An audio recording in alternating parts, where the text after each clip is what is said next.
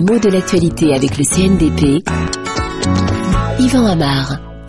Casting de rêve pour le film de Woody Allen présenté à Cannes, voilà une expression que je viens d'entendre il y a à peine quelques heures et que j'ai lu également en titre d'un article publié sur le site d'RFI. Casting de rêve, ça veut dire simplement que notre cinéaste a su choisir les bons acteurs et les bonnes actrices, celles qui font rêver, celles qui vont bien ensemble. C'est ça le casting de rêve. Hein.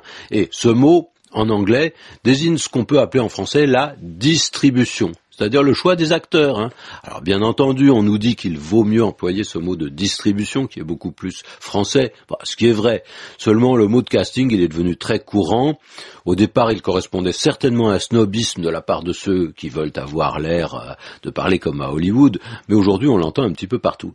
À tel point d'ailleurs qu'on l'a retrouvé dans certaines expressions, comme passer un casting.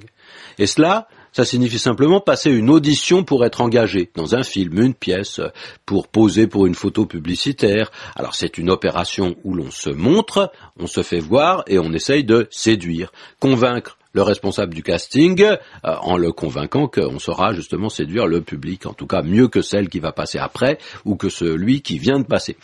Et le succès de ce mot, c'est l'un des plus éclatants symptômes de notre société du spectacle.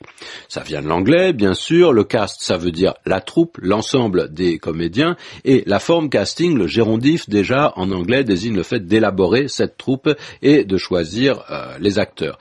En France même, au générique des films, on voit maintenant parfois le responsable du casting plus que le responsable de la distribution, c'est-à-dire celui ou celle qui a su dénicher tel ou tel acteur peu connu ou bien qui convenait parfaitement à tel ou tel rôle.